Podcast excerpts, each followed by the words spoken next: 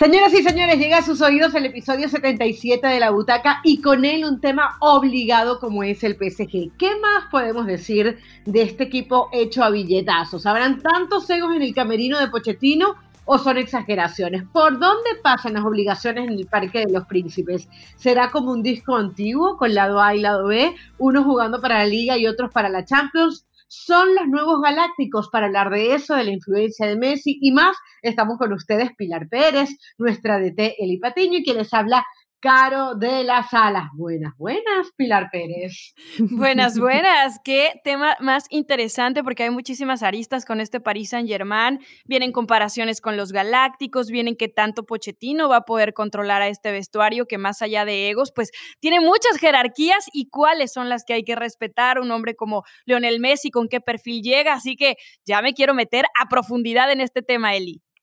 Sí, ¿cómo estás, Pili Caro? En, un podcast hay que dedicar las frases de Carolina de las Salas dedicadas en este podcast, porque ustedes no lo escuchan antes de arrancar, pero tiene muy buenas frases, buenas, buenas. Arrancamos este podcast 77, a mí el 7 me gusta, entonces puede que sea de buena suerte. Y no sé qué tanto sea de buena suerte precisamente para, para el PSG, ¿no? Que no solamente va a necesitar de un poco de fortuna, sino de mucho trabajo en cancha, de buen fútbol.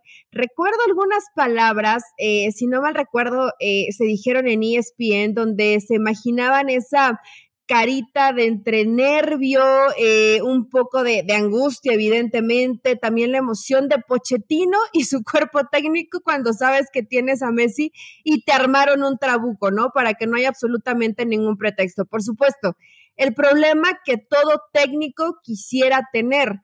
Aquí la situación es que este problema vaya a trascender en lo que tienes que acomodar en el terreno de juego, en lo que tienes que convencer a los futbolistas, en que no todos pueden iniciar evidentemente y tener contentos a los que vean los partidos desde la banca. Vaya que no solamente va a tener que trabajar en lo táctico y en lo técnico, sino en cómo manejar el vestidor. Quiero ver si Pochettino está listo para hacerlo.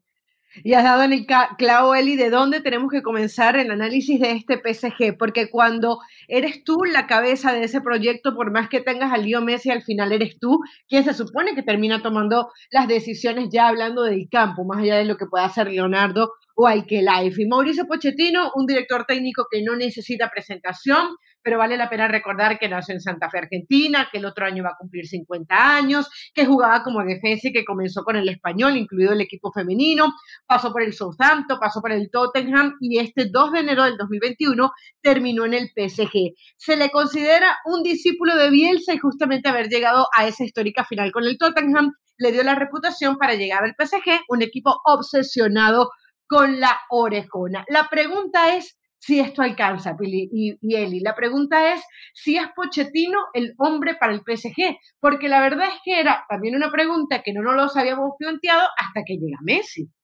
Claro, porque eh, bien dice, ¿no? Claro, es el, el, capitán de este barco, un barco que no tenía los pasajeros que tiene para esta temporada 2021-2022 y que se ha hecho un barco pues mucho más pesado, ¿no? Y eso le puede costar. Estrellas en el español, en el Southampton y en los Spurs eran de menor calidad a las que ha tenido, a las que tiene ahora en este vestidor. Y yo me acuerdo de Pochettino y de todos esos elogios que le lanzaban justo cuando jugaba incluso en el Paris Saint-Germain de ser un sargento en la cancha que lo hizo llevarse el brazalete en su momento de este equipo parisino, eh, un hombre que tiene una mentalidad de guerrero desde que es jugador y eso es lo que para mí, pues hoy va a tener que salir cuando eres un técnico, ¿no? Eh, más adelante hablaremos de, la comparación de este equipo con los eh, galácticos y mucho de lo que pasó con esos galácticos dentro y fuera de la cancha, pues también marcó la carrera de un hombre como Vicente del Bosque. Cuando tienes un vestidor lleno de tantas estrellas,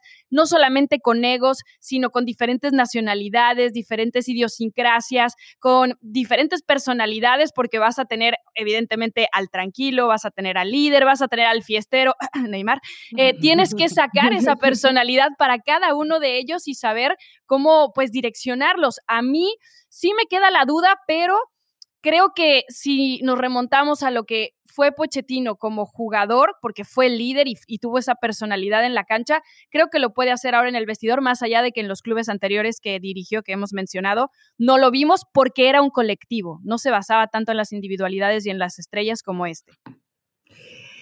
Yo también veo a, Pochettino con, el empaque de poder eh, dirigir y que hacer que este grupo de jugadores crean en ti, ¿no? Que creo que es lo, más difícil para un entrenador, que los convenzas, que les digas, a ver, hay que subirnos todos al barco, probablemente en situaciones, inclusive como, como lo mencionabas en la introducción, Caro, como ¿Cómo voy a gestionar a Messi? ¿Qué partidos sí, qué partidos no? Normal por, por la edad, por lo que se tiene que, ir cuidando a Messi en, una carrera que ya va en, la parte madura y final probablemente.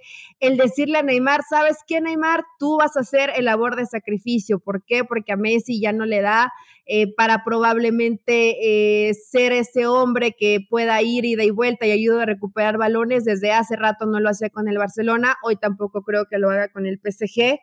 Y también en jugadores donde tiene que, apoyarse precisamente Pochettino como un Sergio Ramos, por ejemplo. Es un tipo que es líder, que te puede convencer a grupo, que, que los puede tener eh, bajo esa zona neutra de que ninguno se le vaya a querer de pronto escapar o subir. Ahora, tienes bastante jugadores de pronto buscando ese 11 y, decías, ¿y dónde va a entrar Di María? Y siempre va a jugar Mbappé. ¿Y en qué posición va a acomodar a Messi? O sea, hay muchos cuestionamientos que todavía tiene que resolver Pochettino. Y no sé si en esta situación donde hacía la comparativa a Pili, eh, una gran comparativa, porque le galactiqué con los galácticos en ese momento del Real Madrid. Creo que eh, en esa en ese grupo del Real Madrid, que además eh, el señor del Bosque es un tipo aparte, un tipazo que sabía perfectamente mm. cómo manejar ese grupo, pero yo al menos sí creo que tiene muy buenos jugadores este PSG, pero no tiene a esos grandes monstruos de la mercadotecnia como lo tenía el Real Madrid. Creo que en un tema de ego se puede gestionar mucho más fácil de este lado, en el caso de Pochettino, que lo que en su momento tenía que hacer del bosque. Porque eh, Neymar y Messi, que para mí probablemente sean los, los que tienes que manejar de forma distinta, se llevan bien y, ya han jugado juntos en el Barcelona. Entonces. Mbappé, él y eh, Mbappé. Hoy los monstruos de la mercadotecnia son Neymar, Mbappé y Messi. O sea, y los tres. Sí, pero ¿te parece que estos van a pelear entre ellos por yo soy el mejor o yo soy el más? creo que no, o sea, los veo todo en un, perfil todo como, como buena onda. En el caso de Mbappé, de, imagínate, voy a jugar con, con Neymar y con Messi, sí soy campeón del mundo, pero todavía me falta mucho en mi carrera. Neymar lo vimos en, el, en, la grada con él y Mbappé ya está dando de qué hablar, ¿eh? O sea, y con la selección francesa, Mbappé también ha tenido sus piques justo por esos egos con Oliver Giroud. Así que yo no lo veo tan miel sobre hojuelas, sinceramente. ¿Crees que no? Yo creo que, yo creo que está para aprender. Pero es que yo creo que la gran diferencia que se está dando aquí con respecto a, todas estas estrellas que ustedes dicen que además hoy eh, seguramente son tan estrellas como, como las de antes, yo creo que tiene que ver con el compromiso, salvo la fiesta que uno ya conoce de Neymar, que de vez en cuando por ahí se va a Brasil o no a festejar el cumpleaños de la, de la hermana o, o, los carnavales. Exactamente. Y, y además creo que está ya Neymar en otra etapa porque, porque sabe que la vida le está presentando una segunda oportunidad de estar con Messi, él ya había hablado y, y había reflexionado un poco en, años, en, meses anteriores. Yo lo que veo aquí es que no veo, por ejemplo, un Roberto Carlos que vaya a querer imponer las horas de entrenamiento o un Messi que se vaya a querer ir de fiesta el sábado y luego no ir a entrenar el domingo, eh, pues si jugó el sábado. O sea, aquí yo sí veo como una cantidad de jugadores que pueden tener sus egos, pueden tener sus ganas de jugar, pero no necesariamente van a ser esos fiesteros, ¿no? Sí, exactamente. O, por ejemplo, que tengan que estar grabando, bueno, lo de las publicidades sí se puede convertir en un tema, pero tampoco el claro. que está urgido de dinero como para grabar cualquier publicidad. Además, quieren no, o las pretemporadas que hacían tremendas por Asia, que era uno tras otro tras otro y luego regresar y jugar y no tener prácticamente días de descanso, ¿no? Pero yo sí creo que cabe la comparación, sobre todo porque pues son muchas estrellas que nunca han jugado juntas, que mm, tienen que empezar a conocerse, más allá de que haya amistades entre unas y entre otras, ¿no? Eh, es un cambio en todas las líneas, porque estamos viendo eh, el tema desde la portería, ¿no? O sea, si Navas o Donnarumma. Luego, en la central, dice eh, Eli, bueno, es que Pochettino se tiene que recargar en Ramos. Claro, pero ahí está Marquinhos. O sea, entonces, aquí, ¿quién es el nuevo, no? también. Claro, claro, pero Marquinhos tiene una jerarquía muy importante. O sea, entonces, yo entiendo que se tiene que recargar en Ramos, pero bueno, ahí está Marquinhos. Y Kimpembe también, ¿no? Eh, luego vemos en, en, eh, en, la media cancha, Vainaldum recién llegó y jugó inmediatamente, a lo mejor era una necesidad que tenía el equipo más que los otros, que son un poco lujos, pero bueno, también es un hombre que tiene que empezar em, a adaptarse y tiene que ser una adaptación rápida porque desde ya tanto él como Hakimi están jugando, ¿no? Luego adelante, bueno, o sea, llegan muchísimas personalidades diferentes que tienen que ver cómo se van a adaptar. Yo veía dentro de los 11 ideales que podía ser, pues sí, bien podría estar Neymar, Mbappé, Di María y Messi detrás de Mbappé, ¿no? Y cabrían todos, pero ¿es realmente eso lo que quiere Pochettino? ¿Realmente ese va a ser su parado? O sea, hay que ver cómo, cómo lo termina distribuyendo, que ya decíamos que es una de las grandes preguntas. Pero yo sí creo que comparado con los Galácticos, este equipo está mucho más equilibrado de lo que tenían ellos en su momento, porque claro, ellos tenían a hombres adelante de muchísimo peso, el caso de Zidane, Raúl, Figo con Ronaldo Nazario en punta, ¿y qué pasaba en la media cancha? Cuando llegó Beckham terminó jugando ahí con Guti porque se terminó yendo Maquelele y Cambiazo de alguna manera tomó ese rol, pero tenían un equipo muy desequilibrado, tenían mucho peso adelante y atrás estaban, bueno, sobre todo en, en el medio campo estaban desprotegidos, entonces ¿Dónde pasa el balón? Era un equipo que se partía. Eli, para hablar de lo futbolístico, eh, me gustaría tomar esta parte que, que habla Thierry Henry, salió ayer comentando y decía, cuando se tienen jugadores sobrehumanos se torna todo más fácil, pero viendo la evolución de este PSG en este momento, sufren demasiados goles para mi gusto. Es verdad que no contó con algunos jugadores que no estaban disponibles. Yo me imagino que estaba hablando de la única referencia que es el partido contra el Racing de Estrasburgo, ¿no? Dice, pero el equilibrio es lo más importante. Hablamos siempre de grandes jugadores de ataque, pero se precisa equilibrio. Eso fue lo que dijo Henry como advertencia y también recordaba en sus palabras, por ejemplo, cómo aquel Barcelona de Messi era espectacular, pero estaba muy bien defensivamente, comenzando por esos dos pilares fundamentales en la central, como eran Piqué y Puyol. Eh, yo creo que siendo Pochettino, un hombre que jugó como defensa, que la historia nos cuenta que siempre hace como que esos trabajos especiales con la parte defensiva, con los hombres que ya hablaba Pili, realmente nos tenemos que preocupar de un equipo exageradamente eh, ofensivo o tú crees que no, eh, Eli? Creo que le puede dar buen equilibrio. Precisamente estuve eh, tratando de darle vueltas a cuál podría ser el once ideal de, de, este PSG. No sé qué les parezca. Creo que por los problemas que ha presentado en defensa, a lo mejor Pochettino podría apostarle a jugar con tres en el fondo para no quedar eh, mano a mano precisamente atrás. Yo puse a, a Kimpembe a Ramos como, como el central, eh, que también puede fungir como un líbero, y Marquinhos. O sea, esa línea de tres en el fondo, Marquinhos por derecha, Kimpembe por izquierda y Ramos en el centro. Luego como, como carrileros por derecha Hakimi y por izquierda Bernat. En medio campo acomodé a Berratti con Will que creo que estos van a ser eh, inamovibles. Y arriba eh, puse a, Neymar, Mbappé y Messi. Después, si alguno de estos se le cansa un, poco, sobre todo en el tema de Messi, puede ingresar un jugador como, como Di María, ¿no? Y ahí empiezas a mover tus piezas, pero creo que cuando estos jugadores como Hakimi y Bernat, que sí te dan profundidad, pero que también te pueden ayudar a recuperar balones y a defender, podría darle un poco ese equilibrio de, lo que precisamente estás hablando, Caro, que no queden tan desprotegidos atrás, ¿no? Porque si bien eh, lo remarca Pili, ok, erramos, pero tienes dos opciones más, inclusive a Marquinhos lo puedes utilizar en el medio campo más adelantado, ya lo han utilizado así, ¿no? ¿Sabes qué, Eli? A mí me gusta tu alineación, pero uno, estaba viendo la, mm, eh, digamos, un poco la historia de cómo jugaba Pochettino y siempre ha jugado con una línea de cuatro. O sea, estamos hablando de 4-2-3-1, 4-4-2, 4-3-3, 4-1-4-1, pero nunca sale de la línea de cuatro.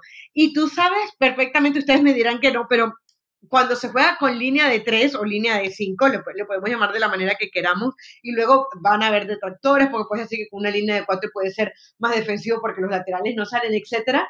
Siempre hay esa sensación de que el equipo es muy defensivo y con, una, y con un equipo en donde tienes tantas figuras para aportarte en la ofensiva, yo creo que sería una crítica para Pochettino, o sea, que, que juegue con, con tres centrales, que es lo que tú estás proponiendo.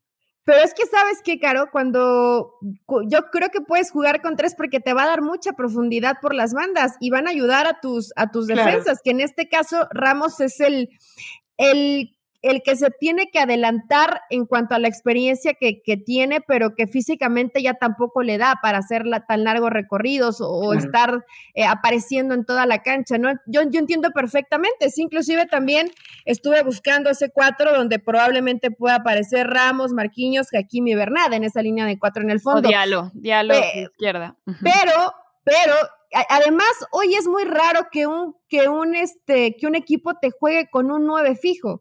Ya realmente te juegan con un falso 9, se agrega mucha gente al ataque, suman mucha gente también al momento de, de tratar de pisar el área. Entonces, para mí quedarías un poco más protegido jugando con 5 en el fondo y a su vez tendrías profundidad. Pero claro, yo no soy pochetino, ¿no? La bronca que se la tiran a él, que no está, que no está nada sencillo, pero en esta situación sí te doy el punto a favor, Caro, que es muy difícil que un, que un técnico de pronto, si ya tiene un estilo muy trabajado, lo puedas llegar a modificar. Y es de las bondades que tiene Pochettino con este equipo. Lo puede hacer, lo puede hacer porque tienen los jugadores para hacerlo. Hay que ver si, si se anima, ¿no? Y ahora está muy de moda la línea de tres, ¿no? Entonces, en una de esas se sube también al, al, tren Pochettino, pero... Claro, y, no, y, les quería preguntar también por el tema del 9 que ya lo tocaba eh, Eli, porque la verdad que uno no ve, y él ha sido de utilizar siempre 9, lo de Harry Kane, y así podemos ir uno, uno por uno, ¿no? Él, él es mucho de utilizar 9, pero claro, cuando tienes a Messi, si se te termina quedando Mbappé, porque por ahí eh, eh, ruedan muchas versiones, y al final y no hablemos de que entra Cristiano Ronaldo porque nuestro claro.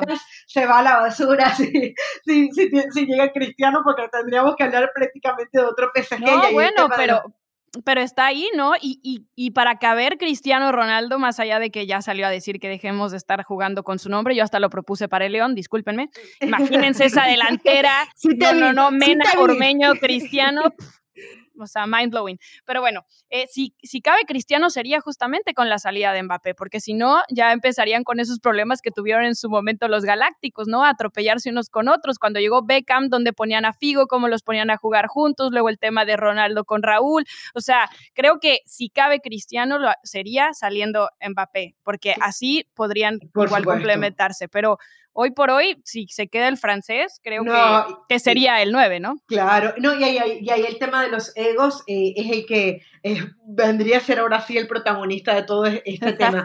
Ahora, ahora, yo le pregunto por el tema del 9 porque hoy, eh, digamos, ese delantero, referencia en el PSG, es Icardi. Entonces, nos imaginamos jugando, yo, yo la verdad me imagino más incluso a Messi como falso 9, que fue la posición que le dio Pep en su momento, que le dio esa posición de falso 9, y imagínate, y tienes por un lado a Mbappé y por otro lado a Neymar. Yo digo, qué linda, qué linda eh, tarea tiene Pochettino. Pochettino, cuando está a punto, cuando, o cuando acaba de cumplir 12 años en, su carrera como técnico, está viviendo el sueño de cualquier técnico, es ¿qué hago con esta preciosura? Porque estamos hablando de jugadores que, que, que son rápidos, jugadores que son cracks.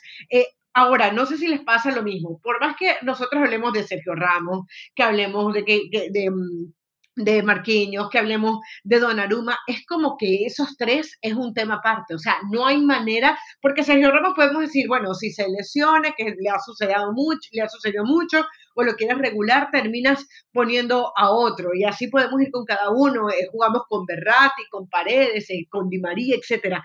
Pero hay tres jugadores que tú sabes de los cuales no puedes prescindir si ellos están para jugar y quieren jugar, obviamente, que son Mbappé, Neymar y Messi. E, e, eso, o sea, ver esa sinfonía empieza a, a, ser casi que empiezas a babiar de lo interesante que puede ser, ¿no? La obligatoria, sí, pero a ver, tienes a, como dice, está Di María, tienes Icardi, en medio campo tienes una variante con paredes, si juegas con línea de cuatro, entonces vas a aceptar a, a, Kimpembe, Andre también que te da eh, bastante profundidad. Es que la realidad es que Pochettino tiene para hacer lo que quiera con claro, este por eso se habla de una, de una, de una alineación A y una, yo no la llamaría B, pero doble A o no sé, porque todos, porque todos tienen muchísima calidad, o sea, realmente podría jugar con un equipo liga y con un equipo Champions. Ahora, ¿qué tanto?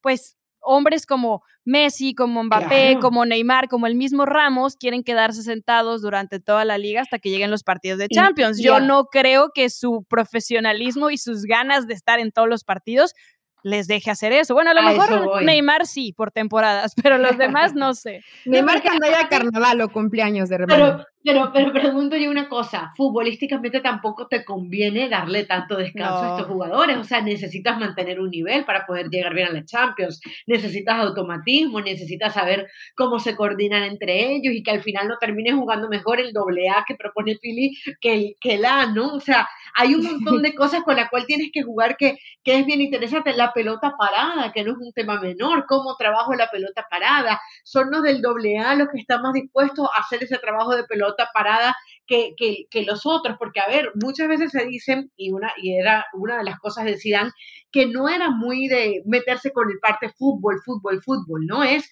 dejarlo ser. Entonces ahí uno se pregunta, uno se pregunta, bueno, esa mano de Poquetino se va a ver eh, desde la parte estrictamente futbolística. Es complicado, o sea, es es simple y complicado al mismo tiempo, ¿no? Porque tienes los mejores jugadores, pero ¿cómo los regulas? ¿Cuándo lo pones? ¿Qué tiempo de descanso le das? Yo, yo creo que más que simple, Caro, sí es complicado, ¿eh? Cuando, cuando tienes un grupo de, de jugadores tan competitivo y que el doble A, me gustó este término que utilizó Pili, eh, te pueda jugar a un, a un nivel alto además y que creo que tienen cierta ventaja porque ya varios de ellos tienen ya tiempo trabajando juntos, lo cual le facilita un poco la chamba a, a Pochettino en ese tema y después integrar a los que podrían parecer inamovibles. Pero, por ejemplo, en el caso de Messi, yo sí creo que él entiende que, que, hay, que hay partidos de alta exigencia y hay partidos donde no pasa nada si el mismo Messi no juega.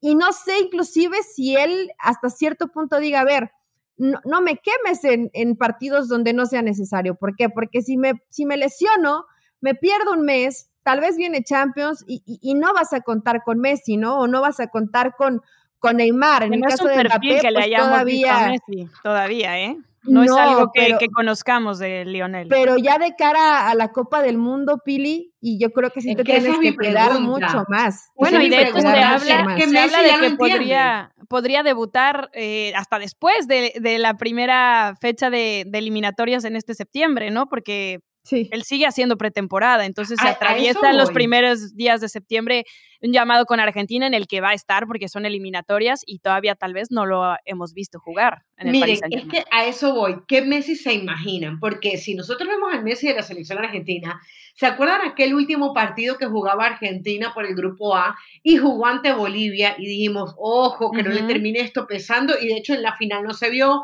algunos dijeron que físicamente no había llegado y claro, Argentina termina alzando la Copa América, pero sí es verdad que la, el punto negro fue el hecho de que Messi no apareciera en esa, en esa final desde el punto de vista fútbol. De hecho, se termina comiendo un gol frente al arco. Dice, eh, eh, yo me pregunto, ¿será que Messi escogió a este PSG justamente porque piensa que hoy es un momento con la selección argentina, que está pensando en el Mundial? Aquí busqué cuál va a ser el calendario de Argentina este año en eliminatorias y es una locura, Pilieli. Escuchen, él, juega el 2 de septiembre eh, contra Venezuela.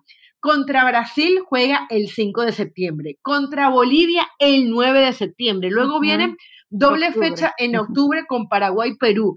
Y en noviembre se enfrenta a Uruguay y de nuevo Brasil. ¿Por qué dos veces Brasil de manera tan consecutiva? Bueno, porque recuerdan que la fecha 5 y 6 de las eliminatorias que se jugaban en el mes de marzo se eliminó y por eso abrieron esta ventana para noviembre. Te vas a enfrentar dos veces a Brasil, quieres estar en tu mejor momento y tal vez él dijo, bueno, capaz, ya que no me quieren en el Barcelona, pues si hay un equipo con el que no va a tener tanta presión a nivel de liga, va a ser justamente el PSG.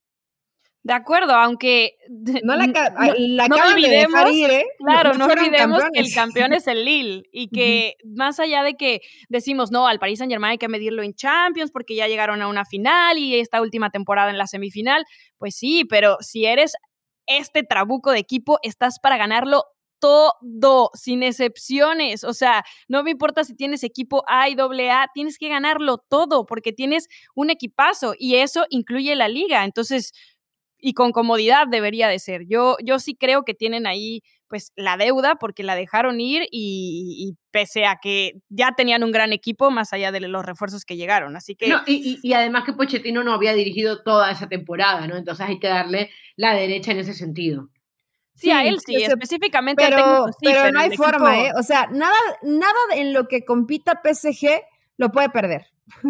llámese la Ligón, llámese alguna otra copa local, llámese la Champions, creo que tienes la obligación de principio a fin y, de marcar no solamente, y sobre todo en la Ligón, porque, ok, lo de Lille me, pareció extraordinario, pero ¿quién hoy, hoy realmente le podría competir? Sé que es muy temprano, eh, es muy pronto para decir quiénes son los fuertes dentro de la Ligón, pero ¿quién realmente te puede competir? El Angers, que hoy está en la primera posición, el Marsella, que, lo repita el mismo, que repita el mismo Lille, el Lyon, el Reims. De pronto ves los partidos y por eso yo decía que a Messi lo puedes administrar, porque creo que hay duelos donde realmente no va a ser de alta exigencia como para que arriesgues a tu mejor hombre. Pero bueno, también será cuestión de lo, de lo que quiera Messi. Ahí se va a sentar con Pochettino y le va a decir tal vez, no quiero descansar, ocúpame todo, todo lo que puedas. Entonces ya Pochettino pues verá la forma, ¿no?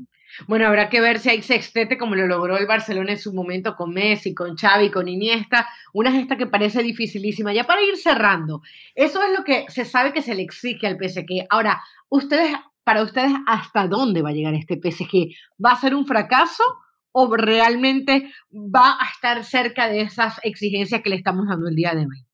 La verdad es que es un poco injusto porque en el papel... Eh, lo que acabo de decir, deberían de ganarlo todo, pero tampoco ni siquiera les estamos dando un margen de acoplamiento, de, ya saben, como tener lo que normalmente se le da a cualquier equipo que no está pues ahí en el, en el tope y estos hombres y este equipo está en el tope porque tiene uno de los técnicos que más ha brillado en los últimos años por su estilo, por su palmarés. Eh, digamos que a lo mejor no tan amplio, pero que, que, lo trae desde jugador y entonces lo queremos ver a ese Pochettino por fin ampliando ese, ese palmarés porque tiene a estas figuras, porque está en una liga que es accesible, porque se han armado base billetazos para ganar la Champions. Así que yo creo que, que tiene que ser un éxito porque pinta para ser un éxito. Y sinceramente a mí no me da tantas dudas de que vayan a, a, fracasar en lo futbolístico. Yo creo que, como les dije hace rato, están equilibrados y, y aunque pesen más las individualidades que el colectivo, el colectivo se va dando poco a poco en los entrenamientos y en el trabajo.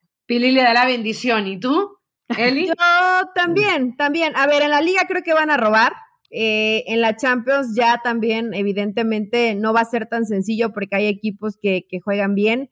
Eh, seguramente lo, vimos, vimos contigo, Caro, el inicio de, la Liga Española, también de la Liga de la Premier, y te das cuenta el nivel que hay en la Premier, ¿no? Entonces sí, podemos decir, sí es favorito el PSG, pero hay un City que va a levantar la mano, hay un Chelsea que va a levantar la mano. En, Bayern hay un Liverpool que va a levantar la mano, en Alemania hay un Bayern que va a levantar la mano. Entonces, tanto como decir que tienen asegurada una Champions, no, quiero ver de qué forma los termina gestionando Pochettino, pero eh, tendría que jugar muy bien este PSG porque tiene jugadores Pochettino para hacerlo. Entonces, eh, yo sí tengo la, vara muy alta y mucha expectativa de lo que podamos ver de este equipo.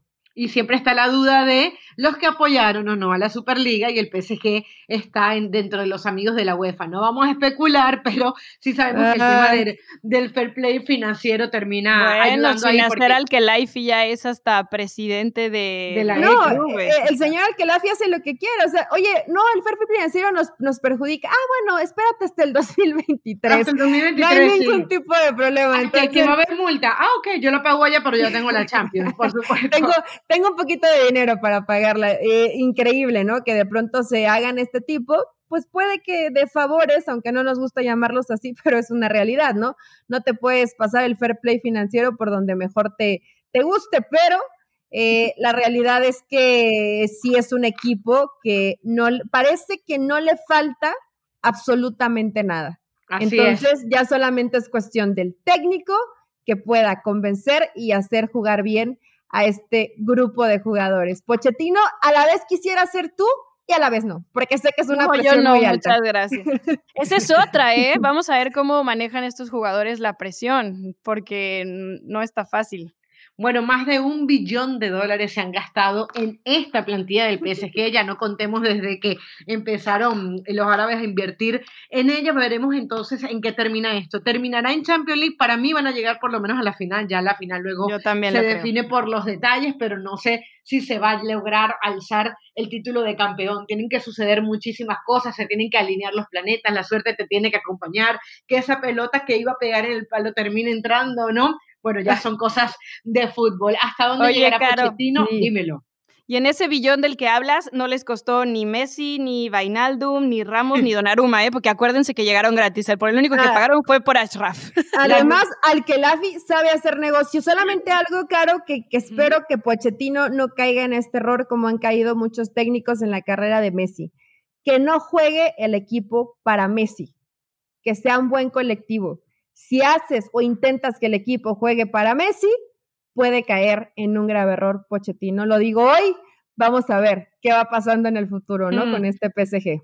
Buena acotación. Ahora, lo que sí tenemos claro es que ya no cabe aquí la pregunta si el DT se debe adaptar a lo que tiene o el equipo se adapta a su juego, ¿no? Aquí se tiene que adaptar mm. a lo que tiene y, y, tiene que estar a la altura de las circunstancias, que es nada menos y nada más que un tridente maravilloso, tal vez el mejor equipo a nivel de clubes que hemos visto en, en, la vida del fútbol, o por lo menos del fútbol moderno. Luego hay que ver si eso se traduce o no en juego y en título. Señores, este fue el capítulo número 77 de la butaca, prediciendo un poco lo que va a ser el PSG. Por el lado de la butaca tiene la bendición de Eli Patiño, de Pilar Pérez y de quien les habla Carolina de la Sala. Nos encontramos la próxima semana. Chao, chao. Chao.